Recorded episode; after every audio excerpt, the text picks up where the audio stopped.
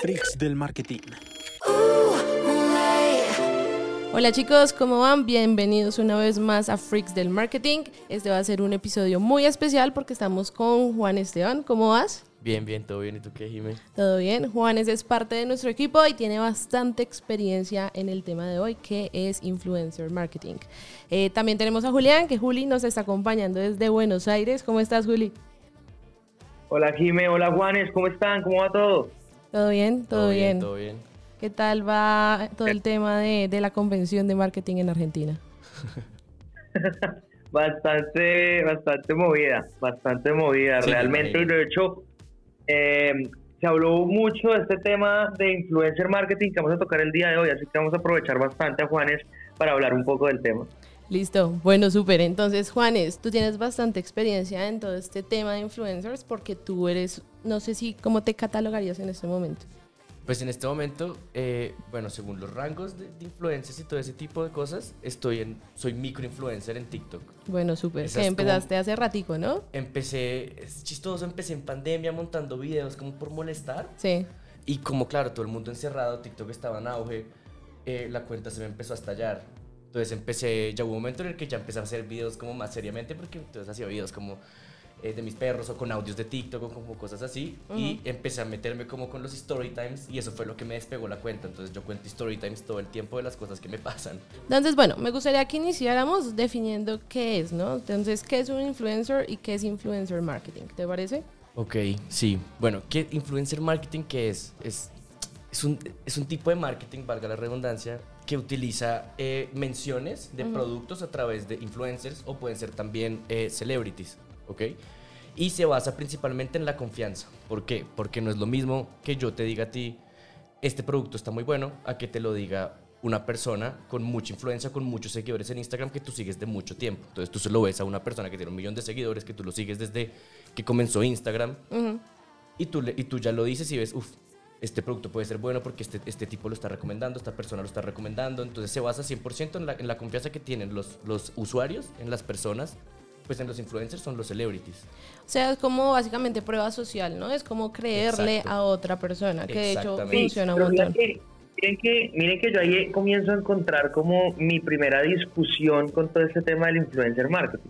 Y es que, digamos, en Latinoamérica y más que todo en países donde se utiliza muchísimo el influencer marketing en la TAM como Colombia, hay un punto y es que se ha llegado eh, en algún, eh, con algunos influencers ya muy, muy, muy grandes se ha llegado a quemar este recurso a un nivel en que la gente sabe que ya es una publicidad y que ellos lo están recomendando porque le están pagando y, pues, y que realmente en su vida han probado ese producto, muy seguramente no lo utilizan en su día a día y lo que pasa es que es una historia más que simplemente se pasa, ¿no? Entonces ese es, es, el mismo uso o el, mismo, el mismo objetivo para el cual está creado el influencer marketing, a mí ya me comienza a rayar un poquito porque lo siento más que todo hablando de ventas en específico como em, una estrategia de marketing o una de las tácticas dentro de una estrategia de marketing que puede llegar a funcionar más como awareness, ¿no? Como yo te lleno de gente de producto, pero que te lo muestre una persona que tiene un millón de seguidores no te asegura que vas a tener ni de cerca un millón de ventas.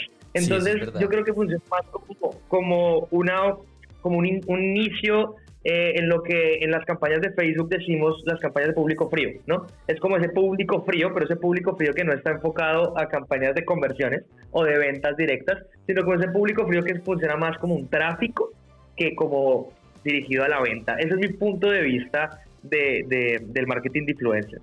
Bueno, yo creo que eh, yo también tengo mis conflictos, ¿no? Y es más por la calidad, ¿no? Sí. Entonces, es ese tema de, de, tanto bot que yo ahorita hablaba contigo y te decía, o sea, ¿cómo funciona esta vaina, no? O sea, tú cómo puedes escoger a alguien que esté acorde a los valores de tu marca, que sea una persona que genere credibilidad y además que su audiencia sea real. O sea, estamos en una época en que las métricas de vanidad, que son los seguidores y este tipo de cosas son muy importantes porque generan autoridad, porque a los influencers les genera dinero. Entonces, tú cómo te das cuenta si tienen bots o no, si las personas son reales, si realmente tiene buena interacción, o sea, cómo las marcas pueden hacer, qué métodos se pueden eh, emplear para que puedan escoger a una persona que de verdad les vaya a ayudar con toda su estrategia de mercadeo.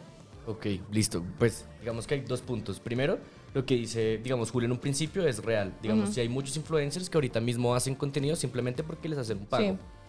Pero también están los influencers que em, cuando ven un producto que no va con ellos o que no va con la marca rechazan, de ellos, lo sea, rechazan. dicen que no. Y hay varios. A mí, pues yo me topé con algunos que les ofrecían algo y decían, no, esto no va con mi audiencia, esto no va con mi público, no va conmigo. Como la rechazaban. responsabilidad, ¿no? Él- él- él- esa persona hablaba mucho de eso. Él decía, yo tengo la responsabilidad como audiencia de ponerles cosas que les gusten y que vaya con ellos. Sí. Entonces él decía, yo no voy a vender algo que ni yo voy a comprar porque yo sé que mis seguidores tampoco lo van a comprar. Entonces digamos que si tenemos ese- es- esos dos tipos de, de- de influencers, que unos sí lo hacen por, como por el pago y otros sí lo hacen también como por amor a su audiencia. Ahora, el segundo punto que es el de las plataformas. Eh, ahorita mismo, pues, a ver, como, como viene en tanto auge todo el tema del influencer marketing, existen muchas plataformas para tú poder medir eh, eh, pues a todos los influencers que vas a utilizar.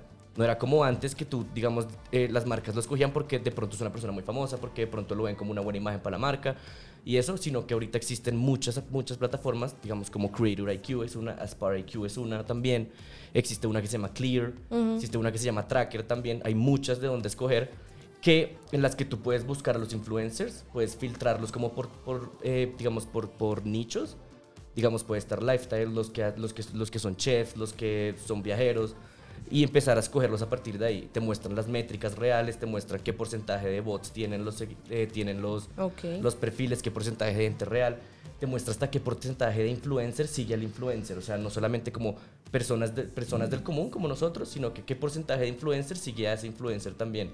Y te muestra, obviamente, pues todo el tema de métricas de en qué países están, en dónde los ven más, en qué ciudad los ven más, eh, qué tipo de interacción tienen. Eh, la tasa de interacción igual es muy importante cuando Sí, yo claro, el en- engagement. Exacto, porque las marcas piden mucho el engagement, o sea, eh, eh, eh, hay- habían, habían personas que tenían un millón de seguidores y el engagement era, y el engagement era de 0,5%. Sí. Es una persona que ni siquiera para awareness te va a servir. Ujú. Entonces, claro, hay, hay personas que tienen 5.4, 6, 7 y el engagement va creciendo y ahí sí uno lo puede utilizar. Entonces, tú puedes medirlos desde, desde el engagement hasta el- la, cantidad de, la cantidad de comentarios, la cantidad de guardados. Las plataformas te leen todo eso.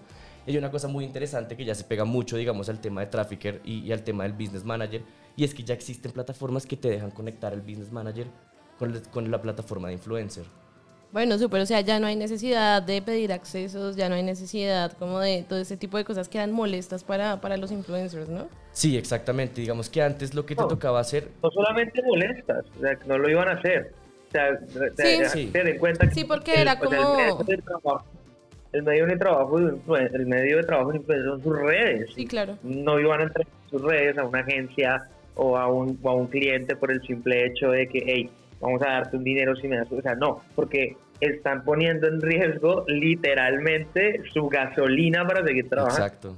O sea, yo me acuerdo que yo una vez lo hice, pero era como microinfluencer, pero como micro, microinfluencer. Y eso fue un video, porque era como que nos tenía que dar acceso y nos llamó como mil veces, súper preocupada, que yo no sé qué. que Claro, no y ellos se preocupan porque dicen, pero ¿qué van a usar? ¿Qué van, Sí. eh, van a hacer? O que se roben la cuenta. Sí, que se me roben la cuenta sí. porque igual te, te- te- te tenían que dar el acceso, digamos, a la fanpage y la fanpage está conectada a tu Instagram. Claro, no, y ahí sí se creaban las audiencias. Entonces sí o sí se tenía que, que manejar de esa manera. Sí, exacto, pero ya, ya digamos que a partir, de, a partir de ciertas herramientas que han, que han hecho algunas plataformas como Instagram, eh, eh, ya se puede hacer mucho más fácil. Ya no, ya no hay necesidad de, de- de tener los accesos del influencer de, de- su fanpage ni de su Instagram y se hace a través de una, de una herramienta que se llama socio de marca. Ok. Socio de marcas es muy fácil de, de utilizar. Si tú tienes tu cuenta como creador de, como creador de contenido, como creador digital, hay una opción que, que es, que es mandarle, mandarle una invitación de socio de marca a cualquier marca. O sea, se puede hacer de igual de cualquier lado. Te lo puede mandar la marca a ti o tú se lo O el puedes enviar a la influencer marca. la marca. Ajá. Exactamente, y es nada más aceptarlo. En, en el momento en el que la marca o el influencer acepta, tú puedes taggear a la marca, no como un tag normal de arroba tal, arroba tal persona, sino... Como en el copy. Sí, exacto, no Sí, como en sí, el copy, no. que, es lo que, que es lo que normalmente se hacía, sino que ahora te aparece, te aparece el contenido del influencer y abajo un letrero que dice eh, patrocinado por la marca. Sí, claro, y eso se ve como un poquito más auténtico. Exacto, eso también da mucha confianza. Sí. No, y además que es muy útil Bueno. porque... Dale, dale. Pero es, es más que todo porque eso también es obligación de la, de la, de la plataforma y del influencer, ¿no? Que, o sea, por ley, al menos en, en la TAM, en la gran mayoría de países de, de Latinoamérica y en Estados Unidos, cuando un influencer hace una publicidad, tiene que colocar hashtag ad o ad Sí. en alguna parte. Pero porque ya se está regul- se regulando, está ¿no? regulando, porque exacto. antes eso no, no era necesario. Es, es porque se está regulando, digamos, en, en Estados Unidos ya está, pues como en cierta manera regulado que, que, ten- que todos los anuncios tengan que poner ad y que todo tiene que ser como que sea verdad, o sea, que, no, que, que, que el influencer no lo haga, aunque igual pasa a veces, que Sí. no se haga solamente como por el pago y eso, o que, o que haya mentira para la audiencia, sino que todo tiene que ser como muy real, como muy orgánico, tiene que existir siempre el hashtag ad y tiene que existir siempre, eh, en, por lo menos en Estados Unidos, tien- tú tienes que hacer explícito que tienes un acuerdo con la marca, o sea, no puede ser que tú eh, eh, hagas, una, hagas una publicación y etiquetes a la marca y hables nada más de ella, sino que tienes que hacer explícito que estás en una campaña con la marca o que estás en una campaña con tal persona porque es obligatorio hacerlo. En Latinoamérica pues no está tan, tan Ahí regulado va, ese tema. ahí va, en proceso. Igual sí o sí tienen que regularlo más. Igual Sí. si ya empezaron en Estados Unidos, la probabilidad de que acá también se pongan como eh, más cuidadosas con eso o cuidadosos, pues es, es Igual, bastante alta. Acá sí ya hay algunas de, regulaciones. Digamos que aquí sí toca obligatoriamente poner ad o hashtag publicidad en su defecto. Ujú. Porque es también una, o sea, se tiene que hacer obligatoriamente, pero casi, digamos que existe un, un- un- un- reglamento como de cómo hacerlo, todavía no hay, pero sí hay como ciertos acercamientos a cómo regular el influencer marketing en Colombia, por lo menos Chile ya tiene un reglamento. Sí. Pues me imagino que igual varios países lo van a ir haciendo, entonces Colombia también va como ahí. No, además que, o sea, alrededor de los influencers y todo ese tema hay una industria bien, eh, ¿cómo se diría? Como bien rentable, ¿no? Entonces, Sí. digamos que el tema de los influencers mueve mucho dinero, entonces tiene todo el sentido que empiecen a revisar como, bueno, ¿qué está pasando? ¿Cuánto están cobrando? Porque de hecho, ahor- ahorita estábamos hablando de ese tema, que yo te preguntaba como, bueno, y una marca que quiere trabajar con un influencer, un micro, macro, que si quieres ahorita como que Sí. eh, explicas eso, porque es bastante interesante cuánto cobran. Y tú me decías como una persona que tenga un millón de seguidores te puede cobrar tanto y una persona, otra persona que tenga exactamente la misma cantidad puede cobrar más o menos, porque eh, No digamos que no, no hay precios, exactamente. O sea, como que realmente depende de la persona, supongo que de quién se ha asesorado, de la experiencia que tenga, eh, el tema de los cobros. Sí, y depende también, digamos... No, depende también de si están con una agencia, porque hay Sí. Agencias... a eso iba yo. Hay agencias que se dedican Exacto, a ser managers. influencers. Exactamente. Entonces tienen varios influencers y lo que hacen es vender paquetes hasta con los con el mismo número de influencers que tengan. Exactamente. Entonces tienes estas tres estrellas recientes de TikTok y cada una te va a hacer dos videos y esos paquetes de seis videos, dos videos por influencer, te vale tanto dinero. Esa vaina no está regularizada y, es- y es, y es un video que no esté que no se que no se pueda medir bien porque tampoco puedes medir bien tanto los resultados. O ya quiero oír un poco yo, Juanes, Digamos- y es preguntarte cómo medir, o sea, cómo medimos a fondo eh, estos resultados en términos de, primero que todo, la pregunta va en dos partes, y es, eh, ¿cómo hacemos para crear una campaña que vaya dirigida a estos influencers que luego pueda ser medible? Ok. Independientemente de, con una agencia, independientemente de que sea directamente con un, con un solo influencer o, influe- o, o- o con una, una lista de influencers, ¿cómo se hacen estas campañas para que puedan ser medibles y no solamente decirle como, mira, toma mi producto o por favor haz una historia colocando mi servicio y ya, o sea, ¿cómo se hace para que esa campaña más adelante se pueda medir? ¿Cuál es el proceso? digamos, el proceso para medir una campaña igual no tiene una medición tan, tan, tan desarrollada como la tienen, digamos, campañas como las que nosotros montamos en Facebook, porque pues eso ya es súper medible. Pero era lo que ustedes decían, son mucho de métricas de vanidad, es mucho, es mucho más de awareness. Entonces, ¿qué pasa? Lo que sí miden todo el tiempo es qué tantas impresiones tuvo, qué tanto alcance tuvo, qué tantos comentarios, qué tantas, digamos, eh, compartidos, qué tanta gente comentó. Uno mide mucho el, el, el, el sentiment. Entonces, digamos, hay plataformas que ya te miden el sentiment, entonces que comente, uno, uno, uno, uno puede incluir, digamos, palabras negativas, palabras positivas en cada campaña, en estas plataformas que yo les comenté, digamos, Clear, eh, Creator IQ y todo eso, y ellos mismos te van midiendo el sentiment de cada una de las publicaciones, entonces te dicen, este tiene un 60% positivo, este tiene un eh, 20% negativo, y te van como midiendo todos los, todos los resultados. Ahora, es muy difícil medir las ventas, eso sí. Sí, Y y, es, no lo, hay- es lo más importante. Y eso es ¿no? lo más importante. Pero no hay una forma exacta de medir las ventas porque es que no es tan traqueable a menos de que tú le pongas una UTM, digamos, a la, a la historia. Más que toda la historia, porque igual tú no puedes, digamos, ponerle una UTM o un link a un, feed, a un, a un post de, de Instagram. Pero digamos, ahorita que me estabas mostrando un poco este tema de, de, de, que te dejan como etiquetar a la marca, ahorita me estabas mostrando que eso se puede usar, ¿no? Ahora sí se puede utilizar, digamos, porque es que lo que, digamos, lo que me preguntaba Juli era más que todo para las campañas que son netamente sí, de influencer, marketing. Sí. Exactamente, pero ahora digamos con estas herramientas eh, que les comenté, pues con esta herramienta del socio de marca, no solamente va a salir el contenido orgánico que te va a servir, digamos, sí, para hacer ventas o para tener, digamos, un buen alcance, sino que tú ya puedes utilizar ese contenido para hacer campañas desde tu business manager. Sí, eso me pareció muy interesante. Básicamente no es como crear anuncios, sino usar una publicación existente y ya Exacto. Facebook tiene una partecita en donde puedes escoger. O sea, si te etiquetaron o etiquetaste, supongo. Exacto, entonces, ¿qué pasa? Que cuando tú estás creando la- la- la- la- el anuncio, digamos, tú ya, tú ya escogiste el objetivo, ya escogiste tu segmentación, porque esa es otra cosa muy interesante y es que los influencers pues tienen varios nichos, ¿sí? Entonces tú tienes que ver a qué influencer escoges para, no sé, promocionar una bebida o promocionar, no sé, un artículo fitness o cualquier cosa así. Pero no, y ese influencer tiene un millón, pero no el millón de seguidores va a querer ver ese tipo de publicidad que él está haciendo. Sí. Entonces esto es lo otro interesante de, ese- de, de esa herramienta de- de- del socio de marca, que tú puedes escoger exactamente la, el- la segmentación que quieres, a la que quieres que llegue el anuncio. ¿Ok? Y cuando tú ya estás haciendo el anuncio, eh, lo que haces es escoger una publicación que ya está, digamos, que ya está eh, montada en, el- en- en el, en el- en el perfil y te vas para la pestaña que dice con- que contenido de marca. Sí. Entonces tú has visto que siempre te salen como las tres pestañas, te sale lo que está puesto en Facebook, lo que está puesto en Instagram y lo que está en contenido de marca. Todo lo que tú subas con, con- con socio de compras va a quedar en contenido de marca. Ya, ah, yo tengo una pregunta. ¿Y si hipotéticamente hablando yo quisiera usar a la audiencia del influencer, todavía no se puede? Sí, todavía no se puede. Ahí sí te tocaría los accesos como se que- hacía antes. Exacto, ahí sí tocaría así. Eh, o se podría hacer que el influencer que tenga un business comparta la audiencia. Sí, que ya es más picky, Eh, ¿no? O sea, ¿quién va a, con- a compartir una audiencia de millones? No, Sí, muy claro, jodido, muy jodido. visto. No les voy a Lo mentir. visto, lo que más lo utilizamos visto, era público pero- frío.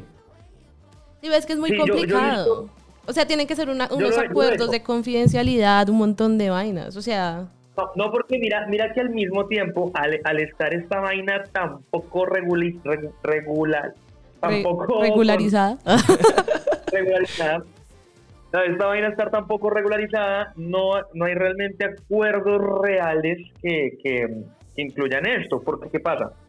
Digamos, eh, yo lo hice en una de las, no lo hice, Dentro de una de las empresas que yo he, asesorado a lo largo del tiempo, una de esas tenía un acuerdo con una influencer muy, muy, muy grande. Obviamente me reservo el nombre, pero con una influencer muy grande, muy grande. En ese momento no era tan grande como lo es ahorita, pero ya era grande. Y eh, lo que la influencer le compartía a esta marca eh, eran las, como las personas que habían interactuado con ella en los últimos 30 días desde que publicó ese post. Bueno, bueno, puede ser una medida. Sí, puede funcionar. Puede ser una medida. Y claro, ahora, lo que sí, lo que sí hicimos fue generar lookalikes de ese A público. partir de ese público. Exactamente, generar lookalikes a partir de ese público, lo cual generó pues que pues tuviéramos eh, cierto, de cierto modo resultados, pero yo vuelvo y me paro en la línea y es que como especialista en marketing SEM, o sea, como un especialista en marketing de ventas y con la cantidad de veces que he visto que para ventas se publican influencers se contratan influencers, muy complicado. Sí, es Sí, complicado. Muy, muy, No, además que yo creo que hay, hay muchas cosas, ¿no? Y es que hay que tener cuidado con esto, ¿no? O sea, tú no te puedes ir por la primera persona que veas, eh, tiene que ser como muy ajustado a tu nicho eh, y sí sigue siendo muy complicado medir, porque además si tú quieres usar las publicaciones de ellos para anuncios, obviamente vas a tener que pagarle por más tiempo, ¿no? Exacto. Entonces eso también es Claro, importante. claro. Digamos que igual hay unos, digamos, no pasa todo el tiempo. Eh, de pronto también pasa con esto de los rangos, que si quieren los hablamos de una vez antes de hablar. Sí, dale, vamos a de hablar. una, Los- de una. Digamos que dentro del mundo del influencer marketing hay varios rangos de... Pues hay varios rangos de ellos mismos. Eh, están los nano, los nano influencers que van de, de, de, de 1000 a, a 10.000 eh, a 10.000 seguidores. Están los micro que van de 10.000 a 100.000. Sí. Están los macro que van de 100 mil a un, eh, sí, van de 100 mil a un millón más o menos. Y están los, ah, no, van de 100 mil a 500 mil. Y están los mega que van de 500 mil a un millón o mucho más. Sí. Y paralelamente a estos rangos existen también los celebrities. Entonces, ¿qué, era un- qué es un celebrity? Que era lo que yo te comentaba ahorita. Sí, sí, sí. eh, un celebrity es una persona que entró a las redes sociales, pero que ya era famosa. O sea, puede ser un actor, un cantante, Sí. eh, un músico famoso. O sea, cualquier persona que se haya vuelto famoso y que no se haya vuelto Un famoso. Smith. Exactamente. Exacto. Sí, ya eran famosos antes de redes sociales, Eran solo que de después redes. empezaron a usarlas. Y se volvieron igual muy famosos en redes también. Y eso es un celebrity. Entonces, lo que yo te decía, un celebrity, puede- un celebrity puede tener 100 mil seguidores, no necesariamente, te- que, no necesariamente tiene que tener un millón. Pero los celebrities también dan mucha confianza a la audiencia. Tienen más influencia que un influencer que creció con redes sociales. Exactamente, exactamente. Entonces, exactamente. Entonces, esos son los celebrities. O sea, es una persona que ya era famosa, entró en redes sociales, igual también se volvió famoso en redes sociales, pero una persona que no era famosa por tener redes. Ok, bueno, súper. Y esos también se utilizan mucho. O sea, realmente en varias campañas se utilizaban muy mixtos. Eran algunos celebrities, algunos, algunos nativos. Listo, listo, súper. Digamos, ahí yo que, que me gustaría hablar de una cosita más y ya pues vamos dando nuestras conclusiones y era algo que tú me comentabas que también es una herramienta de Instagram que me pareció súper interesante y es el tema de los tags del catálogo. Eso, eso es un tema muy interesante que a mí me gusta mucho porque yo lo he utilizado. Ajá. Entonces, eh, yo les comentaba lo del socio de marcas, ¿sí o no? Que uno pues sal- a saca, saca el contenido patrocinado por la marca. Sí. Existe, esto sí ya ustedes lo saben, el Instagram, el Instagram Shopping. Hay otra herramienta que se llama socio de compras. Sí. Pero esta herramienta sí solamente, o sea, esto solamente lo puede pasar la marca. O sea, tú no puedes mandar la invitación desde, desde el perfil del influencer a la marca, solamente lo puede hacer la marca. Sí. Cuando tú conviertes a un influencer o una persona en socio de marca, en socio de compras, le puedes dar acceso Al a la catálogo. tienda de Instagram Ok. de la marca.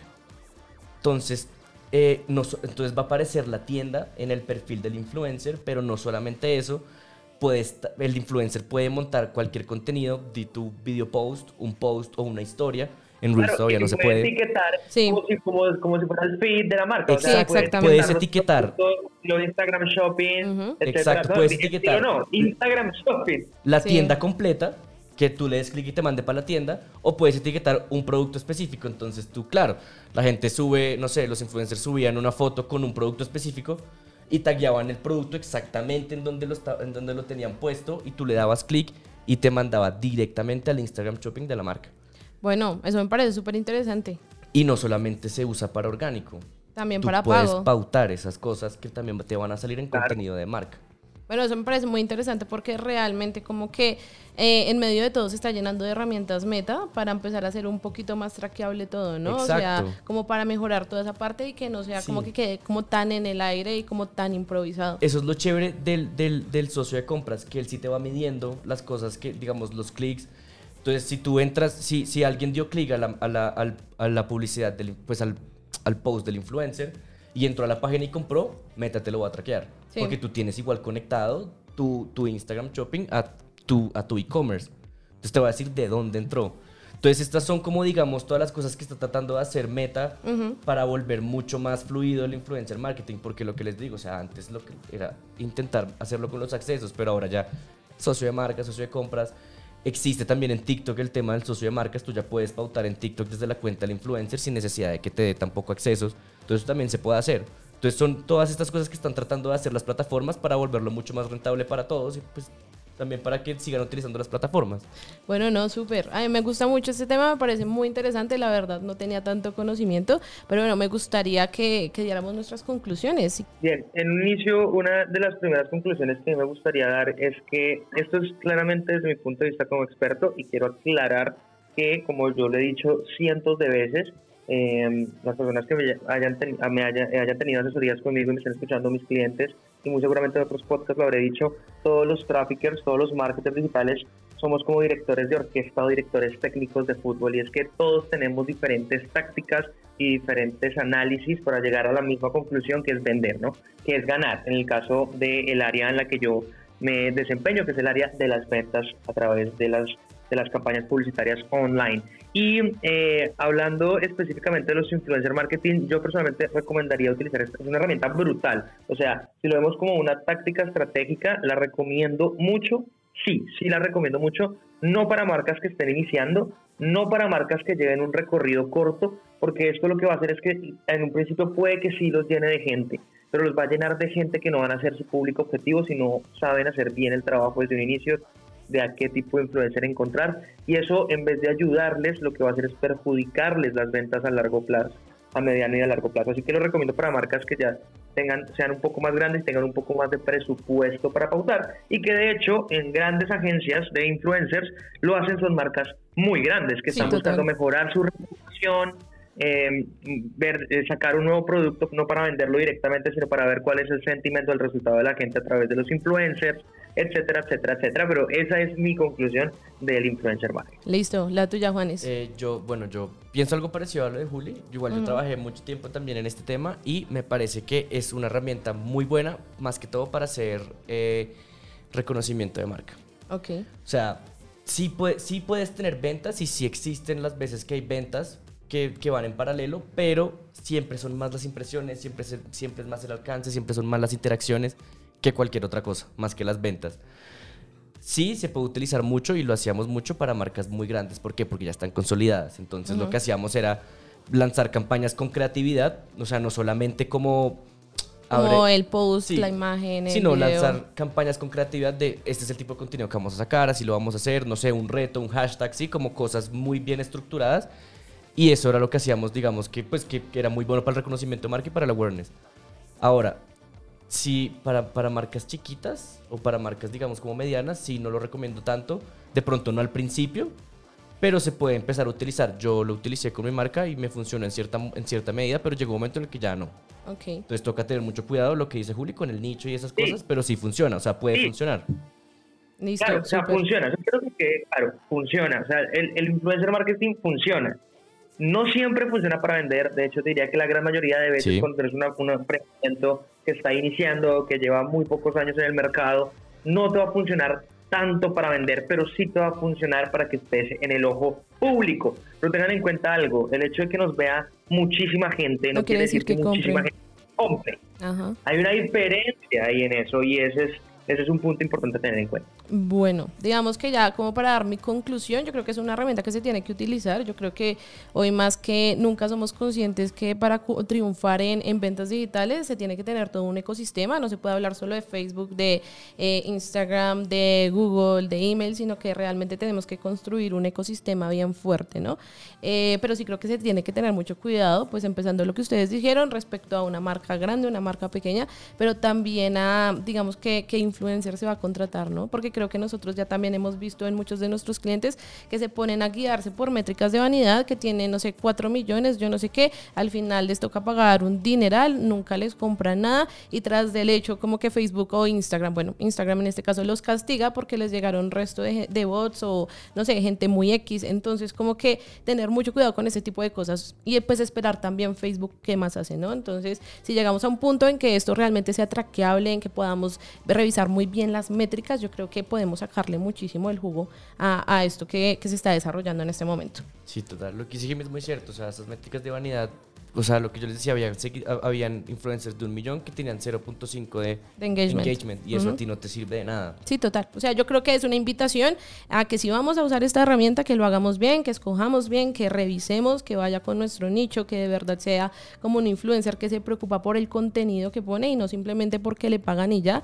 Eh, y bueno, pues digamos que seguir esperando a ver qué más pasa y pues experimentarla a ver qué resultados nos y da. ¿Qué otros esfuerzos hacen las plataformas por seguir haciendo pues ese tema mixto de tanto orgánico como de eh, pauta paga? Exactamente. Bueno chicos, muchas gracias por estar con nosotros el día de hoy y nos vemos en un próximo capítulo. Gracias Juanes, gracias Juli. Gracias. Chao, que estén bien. Chao. Chao.